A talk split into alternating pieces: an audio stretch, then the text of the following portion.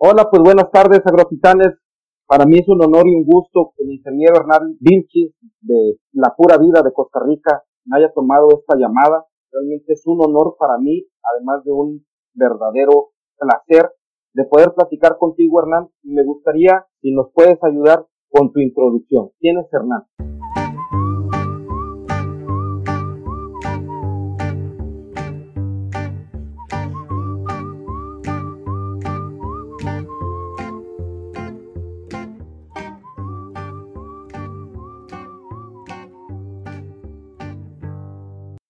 Nuevamente agradecerte la oportunidad eh, de poder a través de estas tecnologías eh, poder llevar una yo una experiencia de vida profesional. Mi nombre es Hernán Vilches Rojas, soy costarricense, ingeniero agrónomo, em, estudié en la Universidad de Costa Rica y he estado ligado a la parte de investigación y desarrollo de productos en la parte de la industria química y atravesé por varias compañías eh, y hoy día estoy a través de un proyecto de trabajador independiente, un consultor em, e investigador independiente. Perfecto, mi estimado Hernán. La verdad es que, como dices tú, yo te reconozco mucho tu trabajo técnico, tu trabajo científico como tal, y que realmente es algo muy importante en los cultivos. Y, y en este caso a mí me gustaría resaltar que estás trabajando o que tu principal labor de casi toda la vida profesional eh, ha sido en el banano. El banano, y a mí me hace un, sentido impresionante el reconocimiento de esa labor porque estás participando en la fruta más consumida a nivel mundial. ¿Qué, qué herramientas son las que tienes para poder llegar al nivel de consultoría donde realmente hay muchos profesionales para este cultivo. Sí, bueno, tal vez un poco la, la, la ubicación en el cultivo ha sido una situación de país y de región. Recordar en el caso, digamos, de Centroamérica, a través de la historia de las famosas transnacionales, banano se constituyó y es uno de los principales cultivos de esta región de Centroamérica y Caribe Costa Rica no es la excepción, prácticamente tenemos casi 42 mil hectáreas y es eh, después del turismo eh, y muy a la par de la piña, eh, prácticamente el cultivo más, más importante. Y ahí que tuve la oportunidad de ligarme al cultivo hace, hace 30 años, cuando empecé en la, en la parte de, de Corbana a, a trabajar en la investigación de ese cultivo. Tal vez cuando uno, uno toma un cultivo eh, a nivel de, especialista, yo diría que hay, hay, varios, hay varios componentes que te llevan a eso. Indudablemente el primero es que te agrade. Eh, a pesar de que yo he trabajado en muchos cultivos, eh, el banano tiene una particularidad, digamos, como cultivo y es que permite individualizar las plantas. Un ejemplo, si vos ves un arrozal, o ves un piñal o un cañal, realmente es tanta la cantidad de plantas y tan juntas que no permite individualizarla. O sea, tenés que hablar del entorno del, del arrozal, pero en el tema de banano podés llegar a individualizar la planta. O sea, uno puede, casi en una forma íntima, hablar del cultivo a nivel de, de sus características, de su historia, precisamente porque es un cultivo que permite visualizarse individualmente. Sí, dime. La otra, bueno, en este sentido es muy importante para mí como contextualizar e, este, este, este cultivo, ¿no? Más o menos, si nos pudieras dar datos de cuántas plantas son por hectárea. Ok, bueno, a rasgos, eh, prácticamente eh, el banano es un cultivo perenne, aunque se maneja como anual, o sea, perenne es porque Recordad que la base del cultivo son los cormos, que son, es el, el, el tallo verdadero de la planta que está bajo tierra. Esa, ese tallo produce eh, hijos vegetativos, de manera que la plantación se perpetúa a través del tiempo.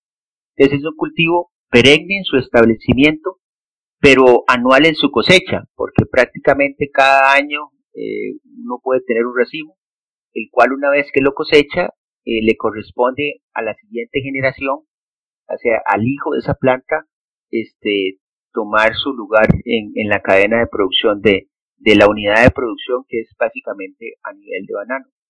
En el cultivo prácticamente vamos a hablar de, de poblaciones de 1.700 plantas hasta algunos eh, ejercicios de casi 2.000, 2.200 altas densidades, pero en promedio unas 1.700 plantas por hectárea es básicamente eh, el nivel de, de, población que tiene este cultivo, que es prácticamente una planta herbácea que se trajo del sureste asiático y eh, ha sido establecida en los principales eh, latitudes tropicales, aunque hoy el cultivo prácticamente abarca también áreas subtropicales del mundo productivo como tal. Perfecto, mi estimado Hernán. Me, me hablas de un ciclo para cosechas de un año, pero en ese año ¿cuáles son los acontecimientos más importantes para llegar a ese, a ese, a ese éxito agrícola, digámoslo así? ¿Cuál es el principal problema que tiene eh, el cultivo para poderse cosechar? Y sobre todo pensando en que el cultivo casi en su totalidad es este, de exportación o, o es de consumo nacional, mi estimado. Bueno, vamos a ver. Tal vez ahí lo más importante es, es conceptualizarlo a nivel global. En realidad el 80% de este cultivo, y es parte de lo que te mencionaba al principio, que me decías, bueno, ¿qué factores hacen que uno entre en un cultivo? Bueno, primero que le guste, que le apasione, que le presente retos, que sea importante para el país, eh, que genere las divisas necesarias y, y, el, y el, definitivamente el banano tiene todo eso como, como característica.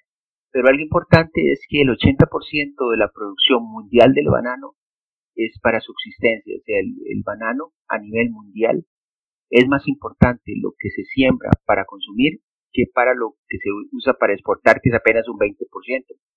En el caso de, Costa Rica particularmente, prácticamente el banano, el, 100% es exportación, aunque sí se usa algo de sombra en café, pero, pero es mínimo, es, en un poquito tierras altas, y, lo que utilices para, para un poco sombra y, sacar eh, prácticamente un poco de fruta.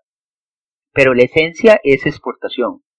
Eh, prácticamente el 100% es destinado a la exportación y un, un dato importante, cuando me refiero a una producción anual, es que, por ejemplo, en una buena teoría, después de, de sembrar un cormo, en, seis meses la planta florea, tres meses más produce este, el tema del racimo y, tres meses más tenés cosecha. O sea, en buena teoría, digamos, el objetivo es que usted pudiera sacar un racimo por hectárea por año. Sin embargo, el éxito, digamos, de la productividad, que es la, un poco lo que me comentabas, es tratar de maximizar y sacar más de una fruta por hectárea por año. ¿Cómo se logra eso? Bueno, es un equilibrio entre entender digamos, las necesidades del cultivo, las necesidades climáticas, de insumos y poder contrarrestar eh, sobre todo el clima, que va a ser el, uno de los principales enemigos del cultivo en obtener la producción como tal, y los factores limitantes del mismo como tal. Ah, ¿Cuáles son esos factores? Bueno, los podemos eh, dividir en factores abióticos y factores bióticos siendo, por ejemplo, en el caso de los factores bióticos, las enfermedades foliares, sobre todo el tema de la cigatoca negra, es la enfermedad más importante y probablemente más limitante del cultivo. A pesar de que ha habido la aparición de la famosa Fusarium raza 4 tropical, que es la amenaza inmediata para todo el mundo bananero este, de Centroamérica, Caribe y Latinoamérica, por ser una enfermedad que es ausente en América pero que tiene la capacidad de afectar las variedades o los clones que estamos utilizando en este momento. El éxito de la producción está en, la adecuada eh, implementación de las labores eh, de manejo agronómico en el cultivo, tratando de minimizar o eliminar esos factores que atentan contra la producción. Perfecto, mi estimado Hernán. Ahí hablas de toda la especialización que tienes para este cultivo. En este caso, por decir, actualmente creo que hay una gran necesidad en el campo de gente que tenga esa especialización técnica como tú la tienes, pero realmente a veces pienso que más que nada son el amor y la pasión por, el cultivo. ¿Realmente qué crees que sea un factor determinante para las futuras generaciones que estén dentro de esta, de este, de este proceso o de este ramo agrícola?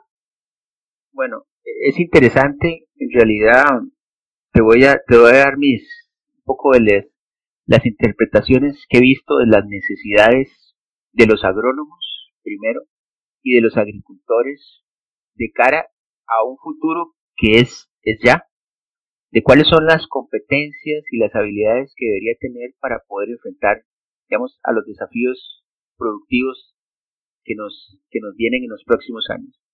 La primera, y probablemente una muy importante, es que el profesional en agricultura, llámese agrónomo o productor, debe conocer e interpretar la parte meteorológica, el clima. O sea, hablamos de cambio climático, pero tienes que poder primero medirlo, sea, tienes que tener una estación meteorológica para medir el cambio, porque si no simplemente es un, un repetir, ¿verdad? Pero tienes que tener la información histórica para poder decir que hay un cambio climático, esa es la primera.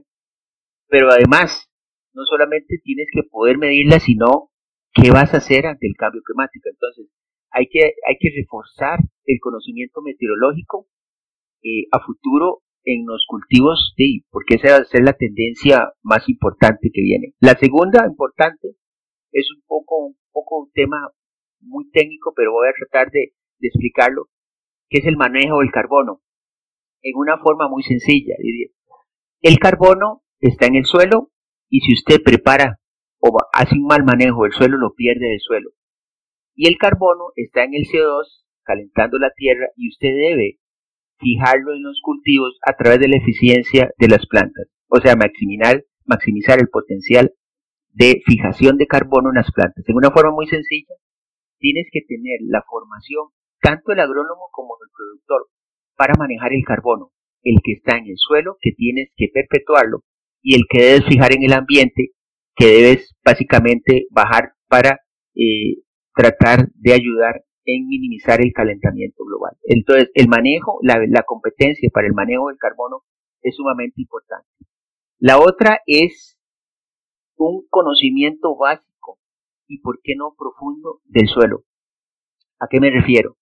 Hoy día la brecha agrícola en la mayoría de los países está topada, o sea, no hay tierras nuevas, óptimas y arables, de manera que usted tiene que conocer muy bien el tema suelo, debe entender su suelo, qué necesita, dónde está, cómo tratar de, maximizar ese, ese factor que es sumamente limitado el día de hoy.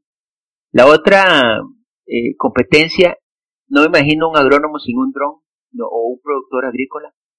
Eh, el manejo de información geográfica, las imágenes, los drones deben ser una herramienta trascendental.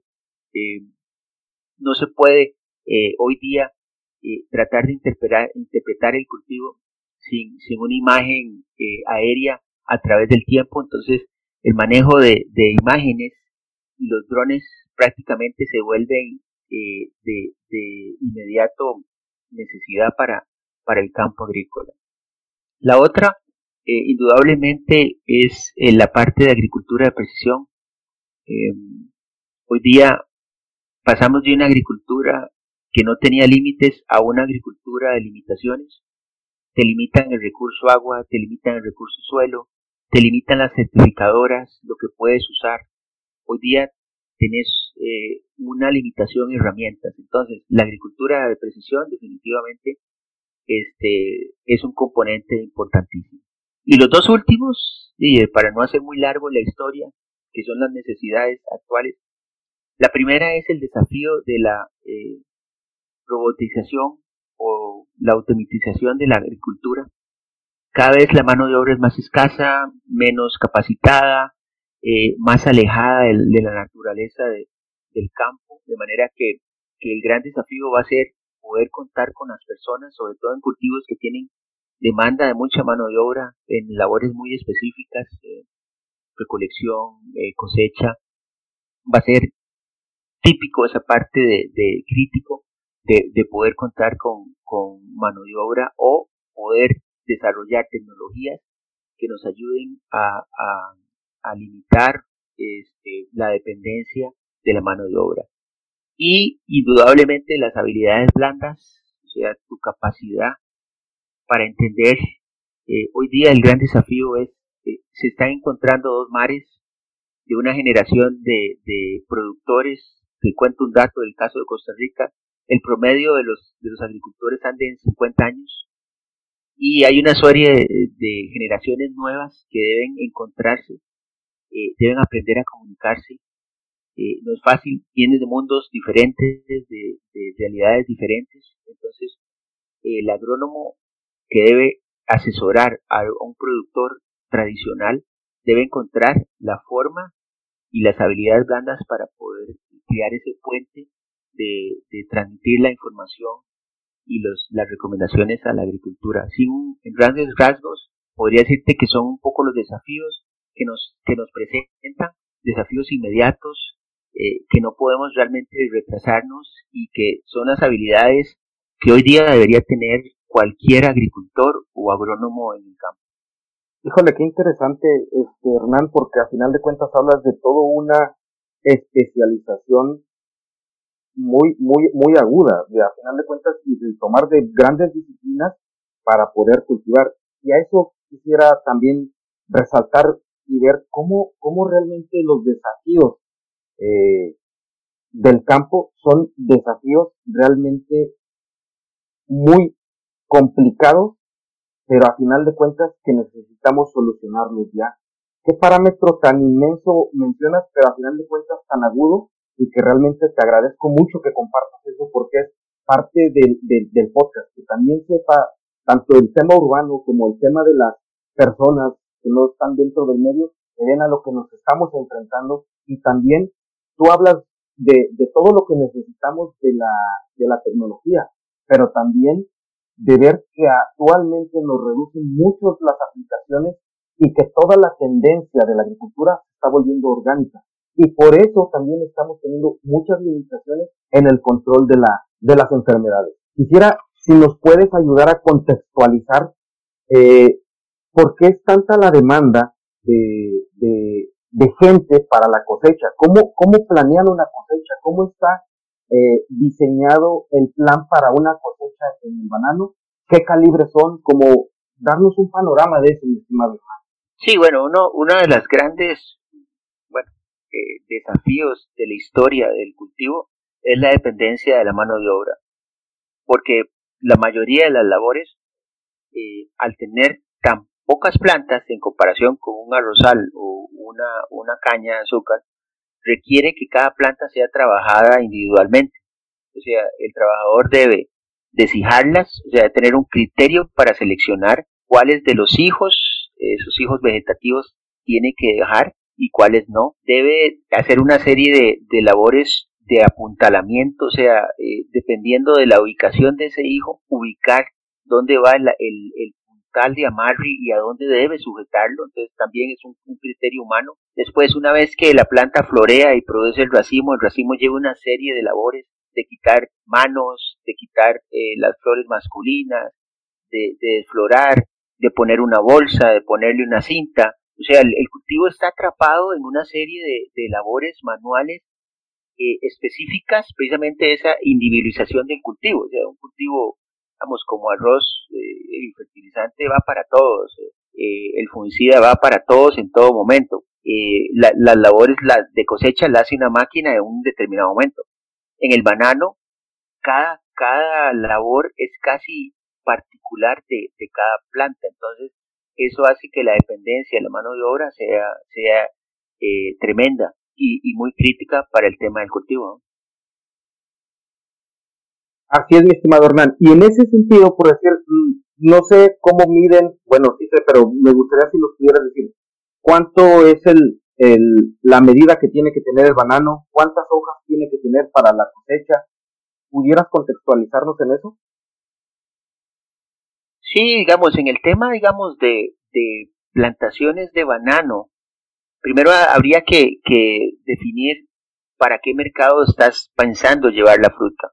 Si es un mercado cerca, tipo Estados Unidos, o es un mercado más lejano, Europa o inclusive Medio Oriente, y bueno, ya ha habido algunas exportaciones a China. Entonces, obviamente en el tema de la, distancia del mercado, tiene que ver mucho con el grado de la fruta en que la cosechas. O sea, entre más eh, grado tenga la fruta, o sea, más calibre o, grosor de la fruta tengas, tienes que irte a mercados más cortos, porque hay un fenómeno de maduración que se da en el cultivo. Recuerda que el cultivo es un, el banano es un cultivo que se negocia en verde, o sea, la fruta debe llegar verde al mercado de, destino, porque ahí se madura, eh, y se vende en amarillo, o sea, es una fruta que debe llegar verde, pero si tu grado de cosecha es muy avanzado o tienes problemas de hojas, que generalmente usted debería llegar con mínimo 8 hojas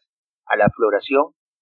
Eh, la fruta dura 3, meses en desarrollarse, 12 semanas, y deberías tener mínimo 8 hojas para poder llegar a tener una fruta que no eh, dispare la maduración.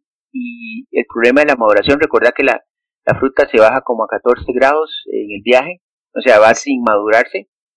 Pero si hay una fruta que estuvo expuesta a una, un déficit de hojas, ya sea sobre todo por el caso de cigatoca, que es lo que más produce, eh, en un contenedor podría un clúster o una caja madurar todo, todo el contenedor. Entonces, una vez que llega al puerto destino, se abre, se ve la maduración, se cierra, se devuelve el contenedor, te cobren el, el flete falso, te cuarentenan la finca, te obligan a bajar el grado de corta, o sea, necesitarías más racimos para hacer una caja y, ahí empiezan los problemas de productividad complicados. Entonces, realmente tienes que tener un, adecuado manejo del número de hojas y 8 es lo mínimo que podrías pensar y obviamente la ideal es de 8 para arriba para poder llegar con una fruta comercializable. Híjole, eh, qué complicado el, todo el manejo y sobre todo también eh, cómo también golpea el hecho de no tener un buen manejo de la planta, no te va a dar una buena cosecha, ¿no? Entonces, en ese sentido, quisiera volver un poquito al, inicio de la plática, cuando me decías, eh, estamos utilizando clones para ver lo de la raza 4. Y también se me viene la situación, ¿qué variedades son las más comunes que están allá en, Costa Rica o que las que se siembran a, nivel mundial? Y sobre todo, esos clones, ¿cómo es que lo determinan o para qué lo determinan este, de hacer? No sé si sean in vitro o realmente de vegetativos como tal de la planta. Sí, también tiene, todo esto tiene un componente histórico. Por ejemplo, en el tema banano, recordad que, que al principio de la era, allá a, por, por 1890 y a finales de 1895, 97, casi finales del siglo XVII, eh, inicio, digamos, de, del, del, lo que fue el siglo del, de la época de expansión del banano, generalmente se usaban este, variedades eh, que se llamaban Gros Michel. El Gros Michel se podía exportar como racimo, era, tenía una, una eh, vida de manejo muy buena, de manera que y los racimos iban en un tren, se metían en el barco y la fruta llegaba total. Después de la aparición de, Fusarium, eh, eh, Fusarium mal de Panamá, que es, es una raza diferente a esta, pero pertenece al mismo grupo de hongo, prácticamente se tuvo que, adoptar un nuevo clon y de ahí aparece todo el negocio de, exportarlo a nivel de cajas. Este, este, este clon que es el, el gran enano, que es casi la mayoría que se siembra, a pesar de que hay otros como Valery, este, hay, hay otros eh, materiales, pero gran enano es el que más se utiliza y precisamente fue el mal de Panamá, Fusarium, el que obligó a un cambio de industria, a meter las cajas, a empacar el banano, y hoy día esta, esta nueva enfermedad, que es realmente una raza de esa primera de Fusarium raza 1 o mal de Panamá, eh, prácticamente es capaz de dañar a ese clon que se adoptó este después de la aparición de, de, del mal de Panamá y es el, el, gran amenaza de las plantaciones actuales de casi toda Latinoamérica que están eh, sustentadas en el tema de, de un clon, eh, que eso es precisamente uno de los eh, talón de Aquiles de esta actividad, de que prácticamente está cimentada en un solo clon, de manera que esta enfermedad se vuelve particularmente peligrosa al no tener una diversidad genética en la población. Híjole, eh, muy, muy, muy, este, ¿cómo se podría decir? Devastador puede ser el hecho de no tener una buena solución para este problema. Hernán, otra pregunta. Volvemos a, la situación de tener ocho, hojas. Ocho hojas significa, como decías tú, si tienen que ser las 12 semanas, pero por lo menos tienes que tener ocho hojas.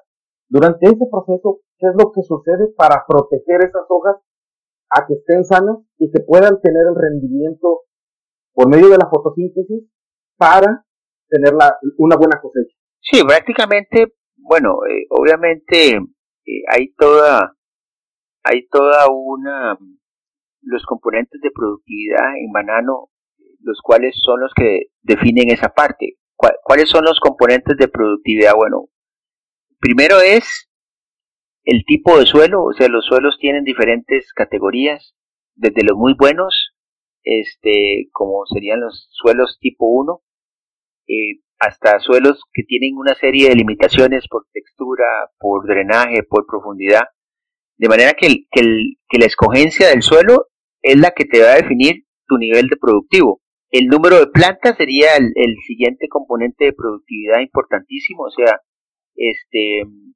cuántas plantas vas a meter en ese suelo. O sea, si tenés un suelo muy bueno, podrías eh, tener este, una cantidad de plantas que te aseguren una productividad.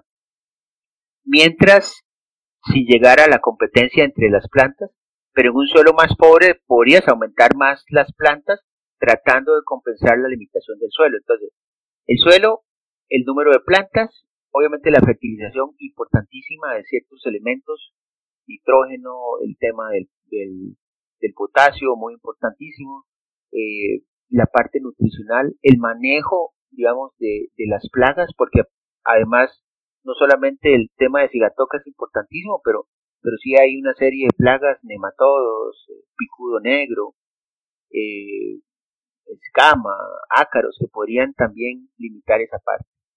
Eh, obviamente el, nivel de agua importantísimo. La planta de banano es una máquina de transpirar, necesita mucha agua. Por eso es que viene de, zonas tropicales. Entonces, tenés que tener, eh, ya sea si hay déficit de agua, un verano muy marcado, tenés que tener riego, porque obviamente son factores que van a limitar la, productividad. Y una vez que ya, digamos, la planta este, hace su, su, su producción, su floración, la productividad está en el manejo del racimo. O sea, cuántas manos le vas a dejar, em, el tema de la bolsa, la bolsa crea una atmósfera de maduración importante. En fin, hay una serie de, componentes que van enlazados, eh, más que solo la cantidad de hojas, obviamente la cigatoca podría destruir la, la maquinaria fotosintética de la planta, pero la productividad es el resultado de todos esos eventos eh, en una culminación a la floración de la planta. Ok, mi estimado Hernán. Ahí quisiera un poco entrar a la parte personal, porque si me estás hablando de un cultivo que necesita tanta, tanto detalle, la personalidad para poder entrar y tener ese valor emocional, ese manejo de, del cultivo, necesita empoderarse de algo. Y quisiera preguntarte qué libros son los que te dan vitamina para eso, que te acuerdes o que te hayan marcado. Mm, ok, vamos a ver. Eh, esto es, es algo muy eh, curioso. Eh, siento que es algo muy, muy personal, ¿verdad? De, de cómo uno este, en, enfrenta estas, estas situaciones. Em, a través de la vida sí, sí, digamos, tuve acceso a un montón de libros, em, no solamente técnicos, sino también mm, un momento que estuve en mercado, trabajé mucho en muchos de estos libros de, de, digamos, de la parte de negocios, pero a nivel, digamos, de, de siento, digamos, que me ayudó mucho. Hay un libro curioso y casi que no está relacionado con, con la parte técnica, sino más que todo es un poco a lo interno, porque en realidad eh, uno debe prepararse a lo interno para enfrentarse a lo externo. Y, un libro que interesante, creo que me ayudó mucho, se llama eh, Pórtate bien. Es un libro, se llama Sanación de nuestro niño interior. Es de psicología. Una actora que se llama Matilde Garbage. Es interesante porque te ayuda mucho a descubrirte. En realidad uno puede, sin tener una preparación de grado académico, viajar entre los eh, diferentes eh, ámbitos profesionales con primero un conocimiento profundo, claro y verdadero de tu yo interior, creo que eso ayuda mucho. La segunda eh, cosa que siento que me ha ayudado es preguntar, o sea, el tema de, poder preguntar eh, a la gente que realiza mucho las labores, para mí, digamos, cuando uno quiere saber de un cultivo, pregúntele a los trabajadores, ellos son los que tienen realmente la vivencia, eh, son los que han visto los cambios del cultivo a través de la estación, entonces eh, entender quiénes son realmente las, las personas que manejan el conocimiento es, es básico. La otra es mantenerse actualizado. Me parece que es otra de las condiciones que me ha ayudado eh, mantenerme actualizado, digamos, y en eso es interesante porque hoy día si usted me dice que le recomiendo un libro, yo le recomiendo National Geographic para que la tenga ahí en el cuarto. Es una revista interesante en todo sentido porque te da geopolítica, te da mundo eh, en artículos pequeños pero sumamente sustanciosos que si uno realmente sabe aprovecharlos, eh, los puede aplicar realmente a los desafíos de, los cultivos.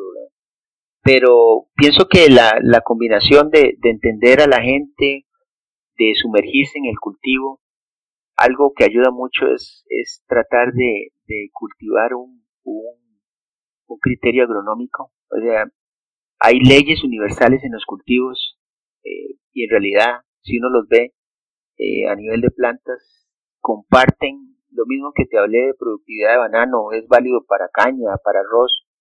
Eh, hay principios universales que cuando uno los entiende y los eh, maneja, realmente puedes, puedes viajar en muchos cultivos en una forma bastante, bastante sólida. Qué, qué bellas palabras y sobre todo qué profundidad de, de, de, de la persona que eres. Hernán. En ese sentido, ¿pudieras tú plantearme una situación que dijeras, si te estuvieran haciendo tu biografía de vida, ¿cuál sería la introducción o cuál sería la primera frase que, te podrías poner en tu libro de vida? Wow, qué profundo, ¿eh? Y pienso que, que tal vez em, una, una, no me atrevería a hacer una, una biografía de vida, realmente eh, a veces creo que es más el legado que podría la gente percibir de uno que, que uno aventurarse a, a, escribirlo. Pero siento que una, una biografía tendría que ser como el inicio de algún desafío, eh, con una frase que, que realmente eh, trate de motivar a la gente a, entender. Yo, yo siempre me planteé, digamos, como la, eh, la frase de haz cosas diferentes y la gente te verá diferente. Yo, yo tal vez podría empezar con esa frase, porque en realidad hoy día estamos en, en, en un mundo commodity de comportamientos generalizados, eh, de corrientes y, y, tratar de salirse de eso es todo un desafío porque el más rente del mundo te manda a, tratar de, ser un rico y no hablo de productos, sino a nivel de comportamiento. Y, yo pienso que haz cosas diferentes y te verán diferentes. Y hacer cosas diferentes es, es desafiar como el status quo actual de las cosas. Eh, y, lo he tratado mucho de hacer, digamos, en la parte profesional de, de tratar de buscar nuevas metodologías, de desafiar lo que hay sin, sin menospreciarlo. O sea, no es que lo que antes se hacía estaba malo, sino que obedecía a una realidad y una necesidad. Hoy día los desafíos tienen que ser diferentes y, y, y cuestionarse eso creo que, que es una, una forma interesante de, de ver la vida. Perfectamente y, y, qué, qué, enseñanza, mi estimado Hernán. Ya casi para cerrar y, agradeciendo mucho todo lo que nos has compartido, la verdad es que eres un, un verdadero agrotitán. Te quisiera preguntar, mi estimado Hernán, ¿qué es lo que más te distrae actualmente? ¿Distrae en, qué sentido? ¿De que me saca del foco de las que te saca del foco que haces, de que, te genere una, una ansiedad o algo por el estilo que te, que te mantenga distraído. Bueno, obviamente a nivel, hoy día hay muchos desafíos eh, hoy día el, el, mundo se enfrenta a desafíos eh, extraordinarios y no solamente con, con la pandemia que, que, coincide con este momento de, de la entrevista. Eh, hoy día creo que nos hemos alejado de lo natural, o sea, cada vez el ser humano eh, se ha alejado de la parte natural eh, y, y, esa ansiedad es cada vez cuando, cuando se fuerza más a, a, crear esa brecha entre la, la, naturaleza como tal, ¿verdad? Y, y mundos eh, construidos a nivel ficticio. Y lo vemos mucho, por ejemplo, hoy día hay gente que cree que en los supermercados la comida aparece de ahí del supermercado. O sea, vos jalas una lechuga y hay una abajo que sale y, y, y reemplaza esa. Eh, hay alguien que la produjo y la sembró y, y pienso que, que, esos distractores, sobre todo de información que no es correcta, hoy día el, gran distractor de nuestra vida son las redes sociales, la, información que no tiene eh, solidez, que, que, no se pensó, que no tiene una, una, una referencia bibliográfica. Eh, estamos en un mundo volátil. Hoy día eh, una noticia entra y, a los cinco minutos desapareció y, no te creó eh, en la mayor, menor herida intelectual. Entonces, creo que, que las redes a nivel de distracción son muy peligrosas, hay que, hay que poder canalizarlas, entenderlas, tamizarlas, cuestionarlas, sobre todo en eso de, de, de poder tratar de, de, de, entender un poquito más nuestra, nuestra realidad. No sé si por ahí podría dar el, Está perfecto lo que me dices, que realmente es un mal común actualmente de los fake news y todo ese tipo de, de, noticias que no tienen sustento. Estimado Hernán, estamos actualmente en una pandemia, en una situación crítica a nivel mundial y que ha generado cambios drásticos. En el caso, por decir, de México, eh, estamos sufriendo con, con, la situación de no hay exportación de los, de los eh, cultivos y todo eso. Me gustaría saber cómo están viviendo ustedes la, la, la pandemia, cómo están viviendo la exportación y sobre todo, ¿qué, qué, qué cosas estás haciendo diferentes para poderla, eh, ¿cómo se llama?, resistir. Pienso que la, los impactos, digamos, a nivel de agricultura son, son temporales y mucho tiene que ver con logística. Si uno quisiera rescatar siempre las crisis, pienso que la, que la pandemia, la, la extraordinario aporte es es volver a retomar eh, el valor del, del, soporte primario vida, que es la agricultura. O sea, la, la pandemia está siendo eh, clara en demostrarnos que esos segmentos, esa gente, esos agricultores, son sumamente indispensables. O sea, son gente que, que agrega un valor en estas crisis donde todo lo demás se, prácticamente se desarmó. Entonces, una de las consecuencias es precisamente es recuperar ese valor de la agricultura eh, para que la gente esté clara de que las, las eh, frutas y vegetales no es que aparecen en el supermercado, o sea, es que hay, hay toda una gente y profesionales detrás de eso y, sobre todo los agricultores, que es la gente que se encarga de poner eso en tu mesa. La crisis va a poder eh, recuperar un poco el valor de eso.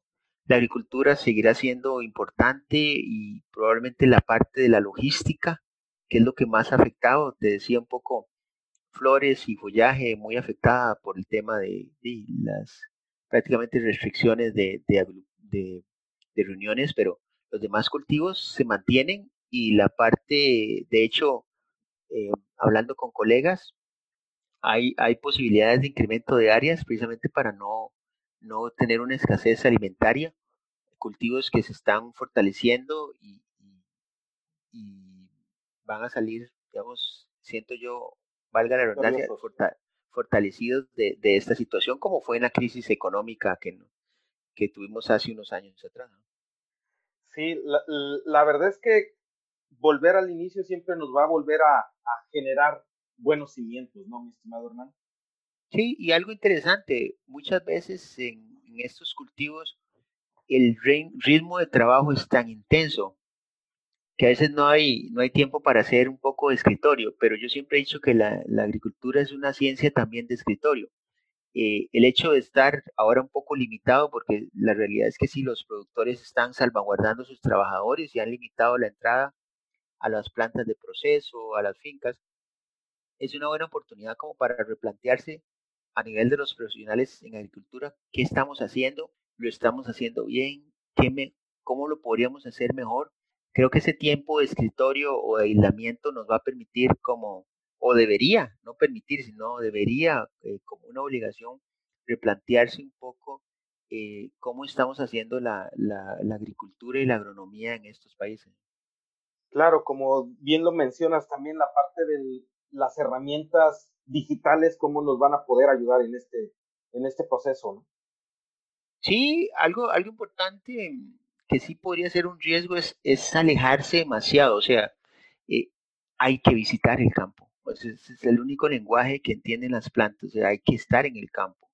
Y si bien es cierto, se ha, se ha producido un poco de aislamiento del campo, de la visita, eh, los días de campo, parcelas, eh, obviamente que eso sea transitorio, porque sí, hoy día el agricultor, sobre todo ese agricultor tradicional, requiere mucho soporte. Las, las, los gobiernos se han debilitado en, la parte de la extensión y son las compañías y los agrónomos los que tienen que tomar ese liderazgo en poder eh, dar las recomendaciones de todo ese entorno desafiante, eh, oportuno y claro, pero si nos alejamos demasiado de, eh, y no nos ponemos mal las botas y solo la computadora, podríamos también irnos a un extremo peligroso para la agricultura.